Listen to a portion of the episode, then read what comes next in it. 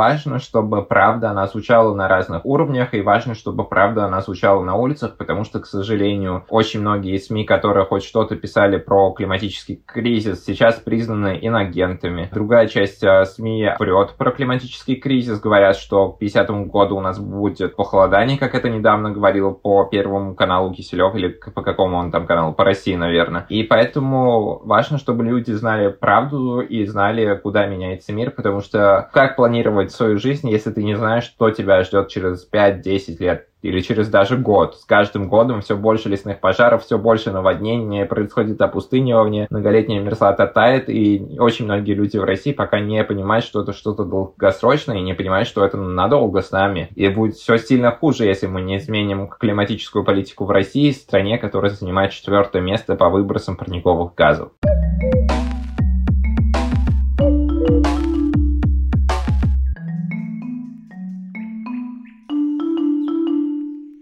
Привет! Это Лина и подкаст «Сега на эко». На сайте Минэкономразвития Российской Федерации написано, что в России формируется государственная политика в области борьбы с изменением климата, а также программные документы и стратегии, направленные на борьбу с увеличением выбросов парниковых газов, которые являются главной причиной глобального изменения климата на планете. Однако так ли это на самом деле? С одной стороны, ратификация России и Парижского соглашения – это позитивный шаг, но при этом есть значительные расхождения между позитивной риторикой и низким уровнем реализации российской климатической политики. Мы не можем игнорировать мировое сообщество, и поэтому международная низкоуглеродная повестка становится драйвером ее развития. России просто необходимо перейти к более проактивным действиям для поддержания конкурентоспособности экономики страны. Это то, что толкает климатическую политику России как бы сверху. А если у страны низовые бустеры, например, в лице гражданского общества? В этом выпуске мы поговорим о том, можно ли повлиять на климатическую политику через экоактивизм. Немного посмотрим на ситуацию изнутри глазами человека, который пытался выдвинуть свою кандидатуру на выборах. Обсудим, важно ли устраивать одиночные пикеты и привлекать внимание государства. Я по-прежнему благодарю партнера подкаста компанию Unilever и приглашаю экоактивиста, который вам может быть знаком прежде всего по выступлениям на конференции ООН вместе с Гретой Тунберг и другими климатическими активистами, или на нашумевшим арестом на 6 суток за несогласованный 15-минутный пикет за климат в совершенно пустом сквере. А для меня это человек, который неофициально будет представлять российское сообщество на конференции по изменению климата КОП-26. Встречайте Аршак Макичан. Привет, Аршак. Привет, Лина.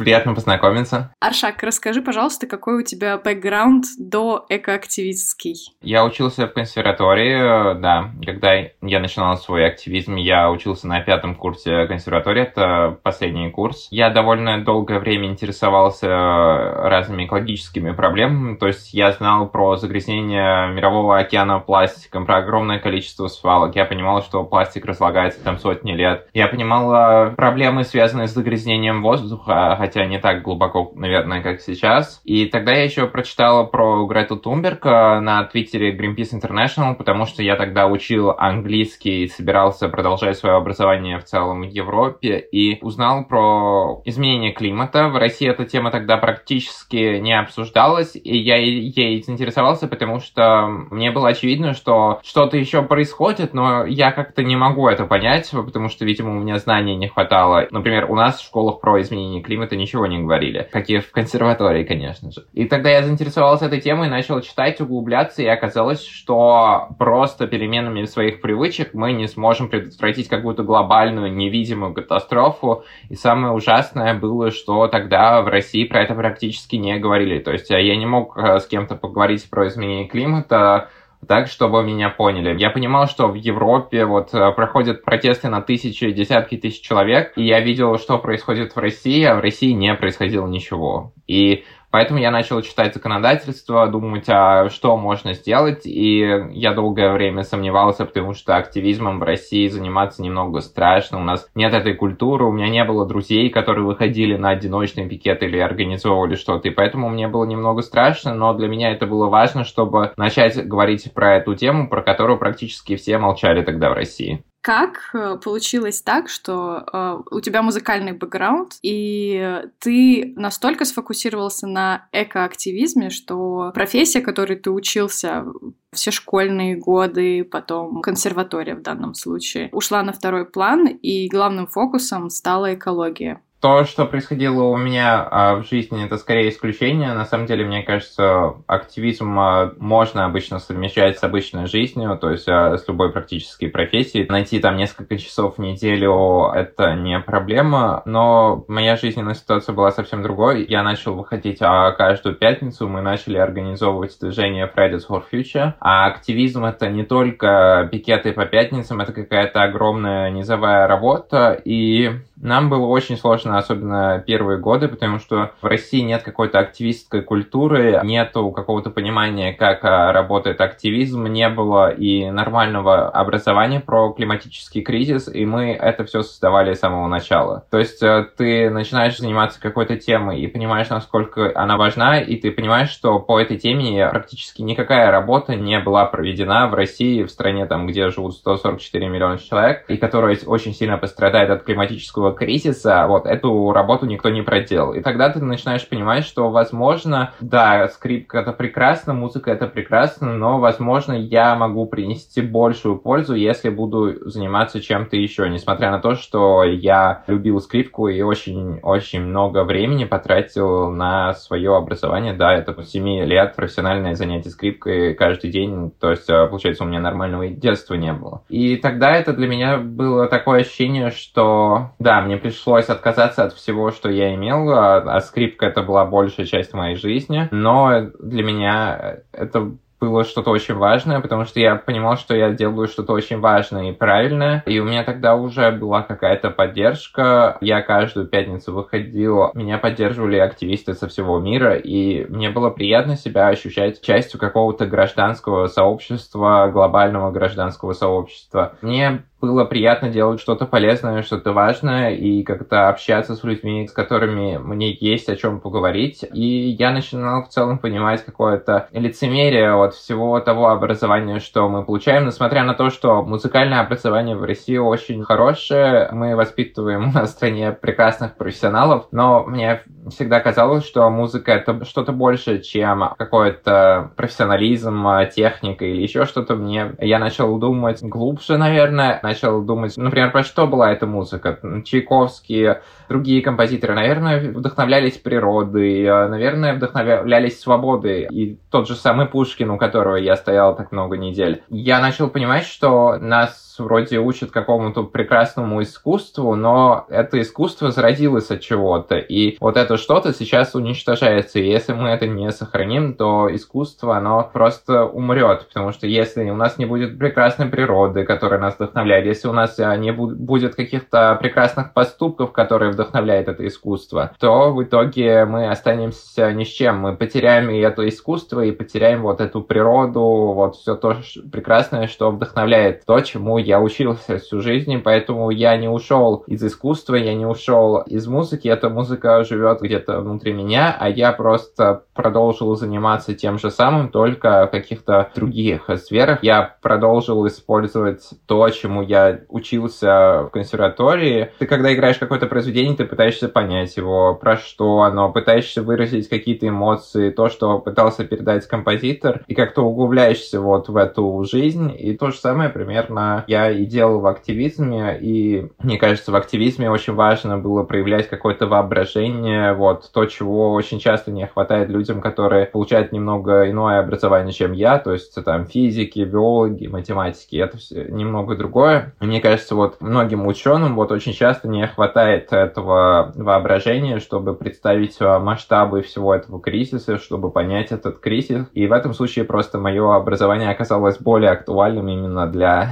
темы климатического кризиса. Человеку, в принципе, особенно постсоветскому, выйти на любого вида забастовку на уровне ДНК, что ли, это довольно сильный поступок. Мы боимся очень часто. И вообще, я как человек, который ходил на климатические забастовки, мы довольно себя странно ощущаем, потому что реакция людей, которые проходят мимо, я понимаю, что для них мы выглядим как какие-то маргиналы, которые непонятно чем занимаются это я еще была в группе. Я подумала о том, что ты же выходил на одиночные пикеты, и это своего рода выступление на сцене. Ну, то есть у тебя, может быть, уже была эта такая уверенность человека, который это уже делал. И это ведь требует определенной силы внутренней, скажем так, вот заявить. Как ты себя чувствовал на одиночных пикетах? Мне тоже было страшно, у меня не было опыта активистского, и я не очень любила прям общаться с людьми на улицах, я не такой был общительный человек. Мне кажется, да, действительно, вот музыкальное образование как-то помогло, но оно помогло немного на другом уровне. Я сейчас вижу, как многие активисты и активистки сталкиваются с выгоранием, потому что ты не видишь каких-то прямых результатов своей деятельности прямо сейчас, и музыкальное образование во мне воспитало терпение какое-то. Мы сейчас боремся с какой-то долгосрочной проблемой, и это терпение, наверное, во мне, оно в какой-то степени есть, потому что ты с детства там по 3-4 часа в день учишься, и ты постоянно играешь, и постоянно тебе есть куда расти, постоянно есть куда двигаться. И мне кажется, так и будет с климатическим кризисом, потому что мы не сегодня, не завтра, не через год не решим эти проблемы. Еще, наверное, вот это музыкальное образование во мне воспитало какое-то чувство собственного достоинства, и мне кажется, это важное чувство, когда у тебя есть какое-то самоуважение и понимание того, что такое бывает, что общество в целом ошибается и идет какой-то не той дорогой, и ты можешь выступить и что-то сказать, да, это чувство, когда ты играешь на сцене как солист, оно помогает тебе и на одиночных пикетах, наверное. Но у меня каких-то таких прямых аналогий с этим не было. Да, мне тоже было страшно на одиночных пикетах. Я тоже себя чувствовал как-то немного городским сумасшедшим, потому что люди тогда не особо понимали, что я делаю. Но вот это понимание музыки, я понимал, что вот я вышел на пикет, и у этого действия есть какое-то звучание. Может быть, это был какой-то диссонанс в целом а, с тем, что происходило происходило в обществе с тем равнодушием, а, которое воспитала в нас пропаганда, которая, да, воспитала в нас а, Советский Союз. И для меня это было нормально, потому что я был знаком там с музыкой Шостаковича, Прокофьева, я понимал, что этот диссонанс — это нормально. Мы живем в таком сложном мире, и такое случается. И был, конечно же, опыт активистов Европы, и я понимал, что не я сумасшедший, а в целом мир куда-то не туда движется, и это нормально. Ну, не нормально, но это жизнь.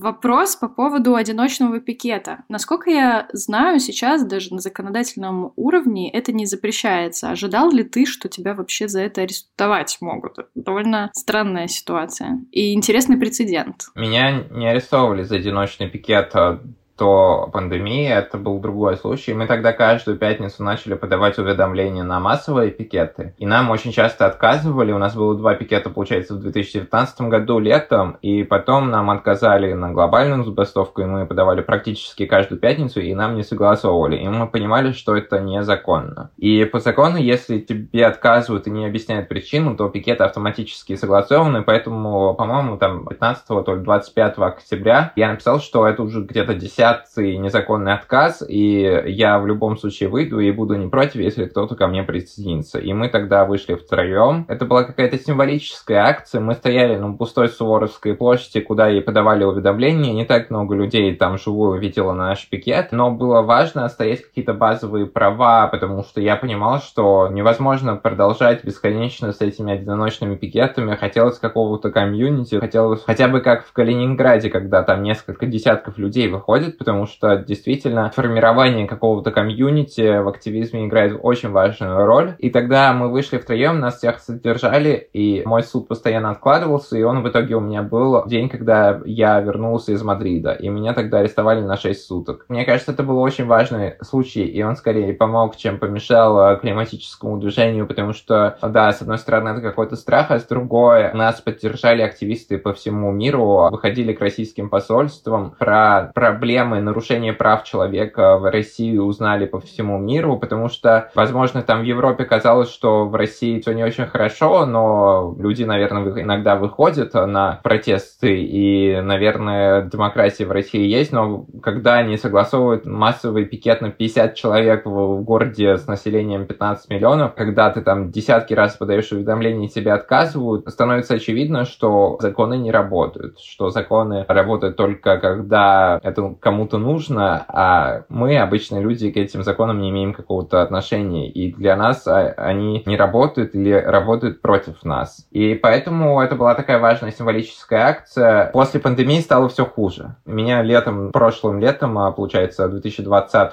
года с одиночных пикетов уже задерживали два раза, но меня по этим задержаниям не арестовывали. Я получила по ним один штраф, по-моему. По второму случаю у меня ничего не было, почему-то, не знаю. Сейчас уже власть использует пандемию как оправдание для того, чтобы нарушать наши права уже даже с одиночными пикетами, и людям уже страшно выходить даже на одиночные пикеты. Во время пандемии сколько я не выходила на одиночные пикеты, всегда было ощущение, что могут задержать. Были разные меры предосторожности, поэтому сейчас уже, да, могут задержать, хотя это тоже незаконно, потому что одиночный пикет это не массовое мероприятие, если ты там стоишь в маске, а город абсолютно открыт, то пандемийная ситуация ты хуже не сделаешь. И поэтому любые аресты с одиночных пикетов, они незаконные, одиночные пикеты не требуют согласования. Сейчас еще проблема скорее в том, что какой-то надежды, ну, что нам согласуют массовые пикеты в ближайший там год, практически нету. Это уже, наверное, по всей России. Хотя я не знаю, подают ли активисты уведомления о пикетах в других городах. Наверное, сейчас нигде не подают. А вот ты сказала, что вас было трое, и вас троих арестовали. Но виральность произошла только с тобой. Я имею в виду в интернетах вообще, в целом в сети. Как так вышло? Где остальные двое? Почему ничего про них не писали? У меня был, как у организатора, арест, а у других участников были штрафы. Да, видимо, поэтому, потому что меня арестовали на 6 суток за 15-минутный пикет. И плюс еще, наверное, ну, потому что я выходил каждую пятницу очень много недель и пытался вот все это организовывать, а когда ты делаешь что-то на структурном уровне, ты запоминаешься, и СМИ уже больше пишут э, про тебя, потому что у тебя уже какое-то запомнившееся имя, и точно так же это такой недостаток работы к СМИ, наверное, потому что, как мы видим, большая часть СМИ и по всему миру очень много пишут про Грету, а активистов на самом деле очень много, и нужно какое-то внимание уделять всем активистам. И если посмотреть какие-то государственные СМИ, СМИ. Тут у нас другая проблема. Например, у нас в государственных СМИ почему-то критикуют Гретту, а про активистов из России, которые поднимают те же вопросы, просто молчат, несмотря на то, что мы этим занимаемся, и мы этим занимаемся в России. И важно, чтобы наша перспектива климатического активизма тоже как-то освещалась. Но, например, эти государственные СМИ брали у нас интервью, но ни разу ничего не выкладывали, потому что, видимо, правду сказать по телевизору они не могут. Понятно, что на себя сложно брать такую ответственность, но, в принципе, если мы бы не транслировались на какую-то аудиторию, а ты разговаривал бы с другом, ты бы советовал тому, кто хочет выйти на климатическую забастовку, это сейчас делать? Это зависит от жизненных каких-то обстоятельств. Если ты готов или готова к рискам, если ты понимаешь и хорошо знаешь законы, если ты понимаешь, что с тобой может случиться, и ты все это изучил, и ты понимаешь плюсы и минусы всего этого,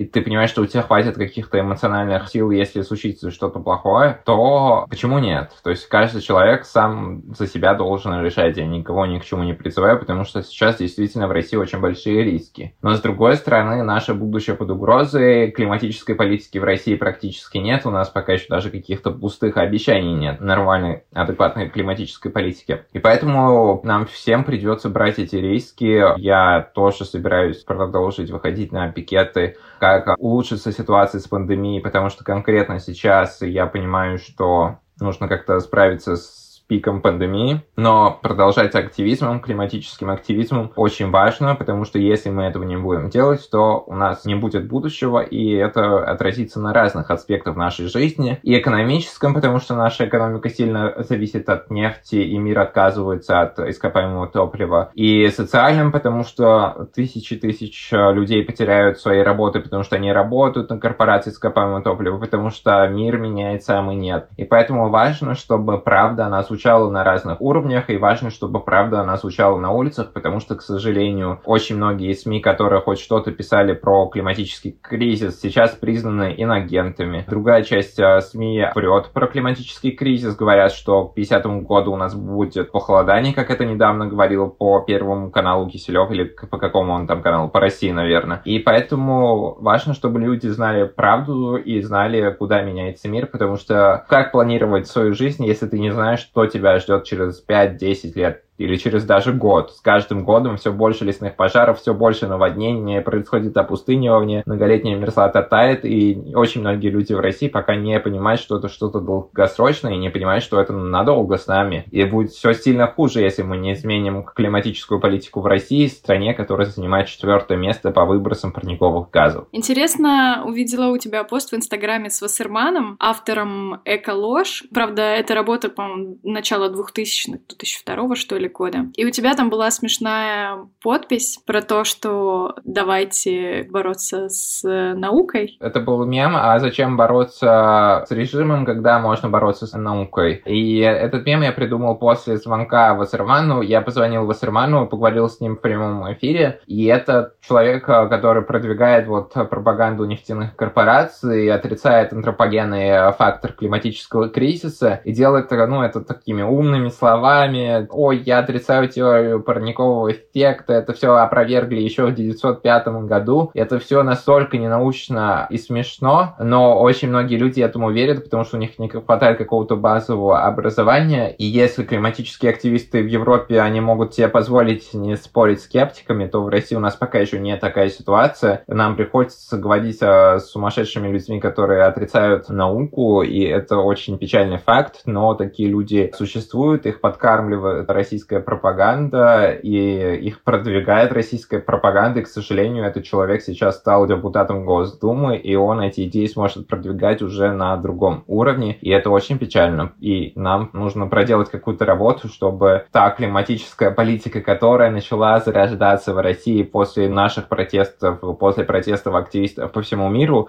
начала откатываться назад. И если это случится, то у нашей страны будут очень печальные перспективы в будущем плане экономики и социальных вопросов.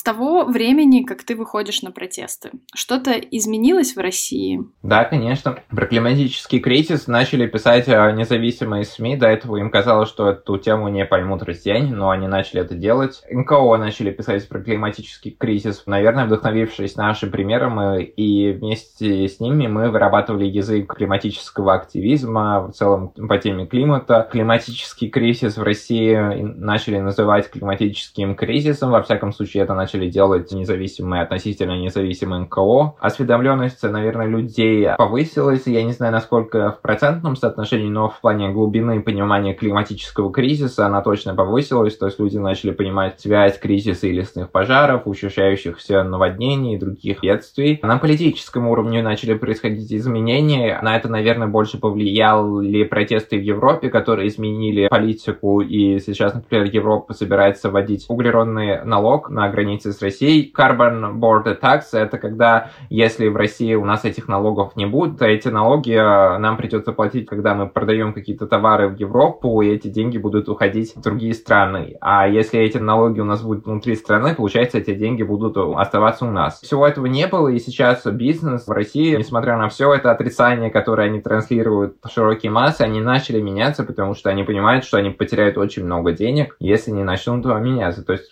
изменилось очень много многое. Мы начали делать какие-то первые шажочки там, в направлении климатической политики, но с другой стороны изменения происходят как-то многогранно, и в каких-то других сферах изменения они катастрофические. Например, большую часть независимых СМИ за последний год признали иностранными агентами. Эти независимые СМИ и говорили про климатический кризис. Они писали, когда меня задерживали, арестовывали. Кто будет защищать активистов, дальше непонятно. Кто будет писать правду про климатический климатический кризис, тоже непонятно. Эти СМИ продолжают свое функционирование, но их жизнь значительно ухудшилась. Также ухудшилась ситуация с правами человека. Если два года назад люди не боялись выходить на одиночный пикет или боялись, но ничего плохого не происходило обычно, то сейчас это уже рискованно. То есть, с одной стороны, да, климатическая политика начинает зарождаться в России, а с другой стороны, нету людей, которые смогут следить, насколько это все будет правдиво. Эта политика только зарождается, это только первый первые шажочки, и никто не дает нам гарантии, что это какой-то курс, который продолжится на протяжении десятков лет. Кто такие зеленая партия?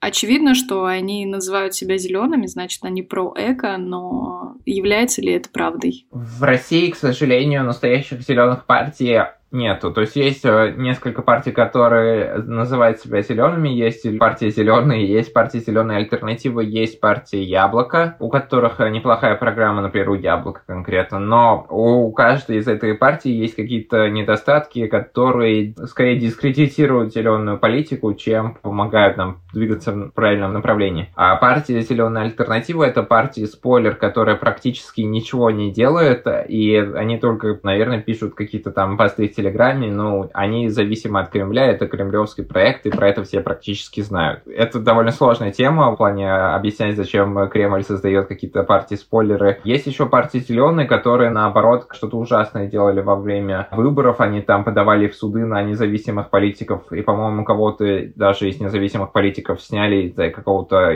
уже идиотского иска от партии зеленые, и они даже посты какие-то не пишут по теме экологии, они просто, ну, не знаю, какая-то организация, которая может выдвигать людей на выборы, но они абсолютно дискредитируют вот независимую зеленую политику. И Яблоко, которое вот боится выдвигать независимых кандидатов, которое боится заниматься политикой. То есть, понятное дело, что когда ты занимаешься политикой, ты, по идее, пытаешься отобрать голоса у каких-то партий, которые зеленую повестку практически не продвигают или там защищают интерес корпорации с ископаемого топлива. Но когда ты очень сильно зависим от этих же партии, ты борешься не за голоса людей, а борешься просто за то, чтобы существовать и боишься проявлять какую-то смелость, то в итоге ты дискредитируешь эти же идеи, которые ты продвигаешь, дискредитируешь идеи демократии, идеи зеленой повестки. Да, я понимаю, что в России сложно существовать независимой политике. Когда эти партии, они зависимы от Кремля и делают то, что им скажет конкретно Кремль, а не проявляют какую-то свободу, то очень часто они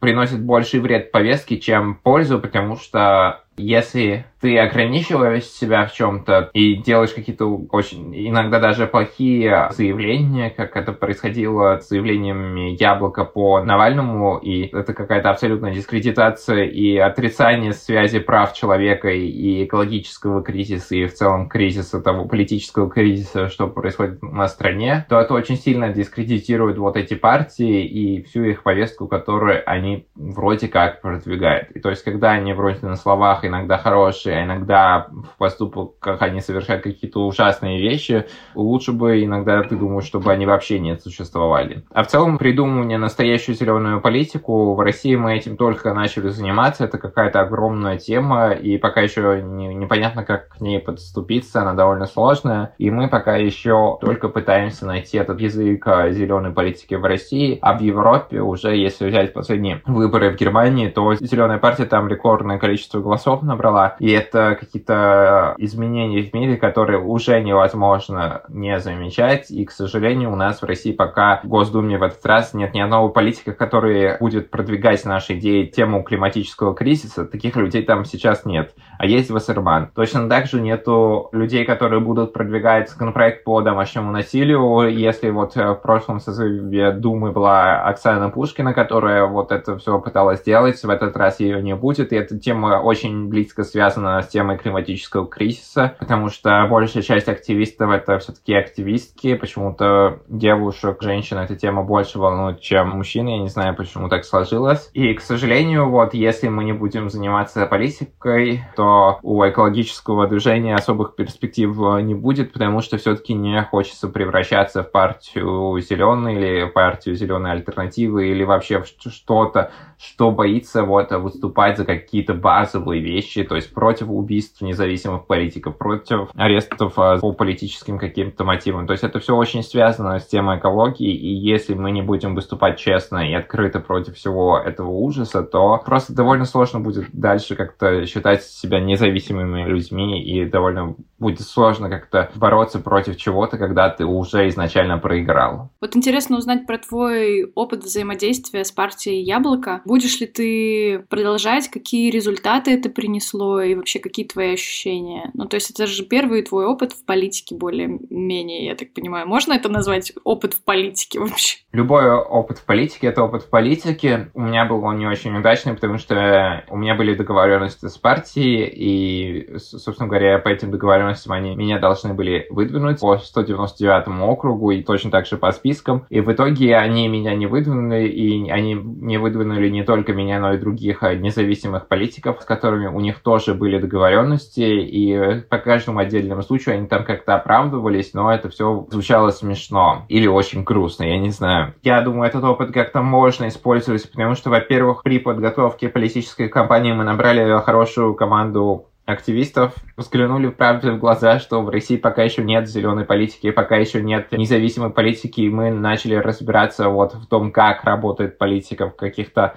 Любой сейчас политический опыт, мне кажется, будет полезен в будущем, когда у нас в России появится независимая политика. И еще я потом помогал Алене Поповой, которая выдвигалась по другому округу, и мы тогда организовали зеленую кампанию в рамках ее кампании. У нас была экологическая программа, программы, которую мы подготовили. Мы поднимали на политическом уровне вопросы, которые до этого практически никак не поднимались. И тему перехода на чистые возобновляемые источники энергии, и по зоозащите. И мы объединили все эти пункты какой-то небольшой нашей программе и раздавали вот эти листовки на изготовленные из переработанных материалов. И это был в целом интересный опыт. Хотя, конечно, пока еще независимой политики в России нет. По тому округу, где выдвигалась Алена, получается, выиграл Обухов, но по фальсификациям по электронному голосованию украли мандаты и отдали Вассерману. И это ужасно, потому что политику абсолютно дискредитировали этим электронным голосованием, потому что политика — это тоже огромная работа. Мы ее проделывали. Я это делал на каких-то волонтерских началах, но для других людей это какая-то работа-работа, когда они прям 12 часов в сутки на это тратят. И когда вот вся эта работа потом дискредитируется просто какими-то ужасными фальсификациями электронных голосов, те фальсификации фальсификации отменяют работу там десятков, сотен людей, которые работали в штабах, но и голоса живых людей, которые приходили на выборы и голосовали. И в итоге, получается, весь этот институт выбирания политиков, сменяемости власти, он, оказывается, практически не работает, и без этих каких-то инструментов, получается, практически не будет и нету диалога между властью и обществом, и непонятно, какие мирные инструменты можно использовать, чтобы доносить наши идеи, идеи обычных людей, которых волнует их будущее дальше. Все-таки резюмируя, если бы ты отвечал на вопрос о взаимосвязи политики и экологии, что бы ты сказал? Мы видим, что наши экологические права нарушаются, и если мы, например, хотим защитить наши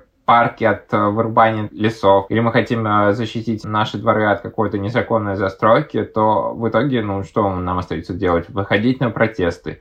А если люди не могут выходить э, на протесты, то они, соответственно, не могут защищать свои там права на какую-то нормальную окружающую среду. И получается тут, э, ну, если на политическом уровне постоянно сокращаются наши права, потому что правительство преследует не интересы граждан, а какие-то интересы каких-то корпораций или просто зарабатывание денег, то в итоге понятное дело, что ситуация с экологическим кризисом в нашей стране будет ухудшаться, и ухудшаться. И поэтому очевидно, что просто там а, организовывать петиции или там а, пытаясь вести какой-то диалог с правительством, этого будет просто недостаточно, чтобы в те сроки, которые у нас есть, а климатический кризис очень быстро развивается, изменить что-то, мы не успеем просто. Даже если произойдет какое-то чудо, я не знаю, нас услышат. Давай сейчас тогда обсудим, вот расскажи про конференцию, на которую ты собрался сейчас ехать. И вообще интересно, интересно, как ты сейчас, чем живешь, чем дышишь,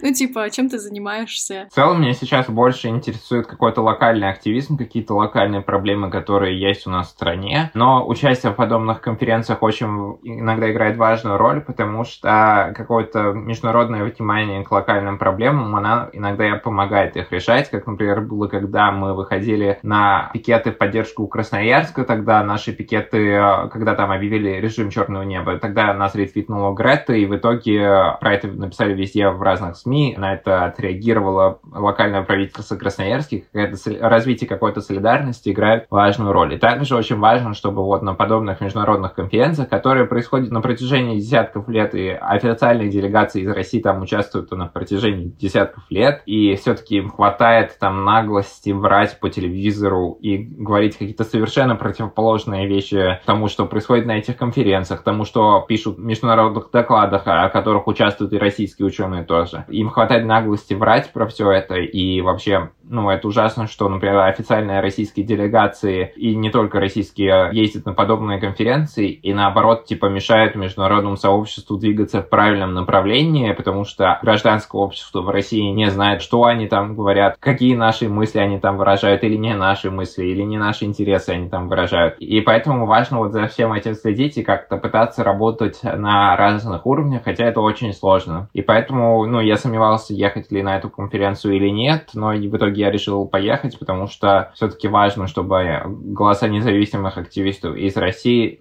звучали и на международном уровне, и эти инструменты нам тоже могут как-то помочь, потому что все мы знаем про ужасную коррупцию в России, знаем, что все эти деньги в итоге идут на Запад, и этих людей не очень интересует мнение очень часто россиян, а если получается иногда поднять какой-то международный шум, иногда это больше помогает, чем какие-то большие протесты в России. Вот, к сожалению, вот такова реальность.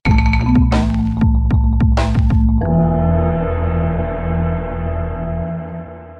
Но сейчас логично было бы спросить тебя как раз-таки про советы тем людям, у которых под окнами вырубается лес или находятся несанкционированные свалки, как им вступить на путь экоактивизма и стоит ли вообще это делать? Конкретно про то, как работает активизм, я полгода назад написал одну статью, и там я конкретно все довольно хорошо разобрал. Мы ее укажем в ссылке в описании к этому выпуску. Да, получается просто погуглить и прочитать про активизм, как это работает, это не так сложно. Конечно же, нужно бороться за свои парки, конечно же, нужно бороться за свои реки, моря, и, ну, это же все-таки наша страна, если мы не будем за все это бороться, то мы это не сохраним. В Европе активисты вот э, эту работу проделали на протяжении десятков лет, и поэтому мы сейчас туда все ездим и восхищаемся всем этим, несмотря на то, что там тоже очень много недостатков. И нам тоже нужно проделывать эту работу и просто проявлять какое-то любопытство, разбираться во всех этих вопросах, объединяться с людьми, которые живут рядом с вами, то есть создавать локальные чаты, заходить в районные какие-то группы в Фейсбуке, в Телеграме, все это есть, просто нужно задаться вопросом, посмотреть в интернете, а вся информация есть, если просто поинтересоваться всем этим.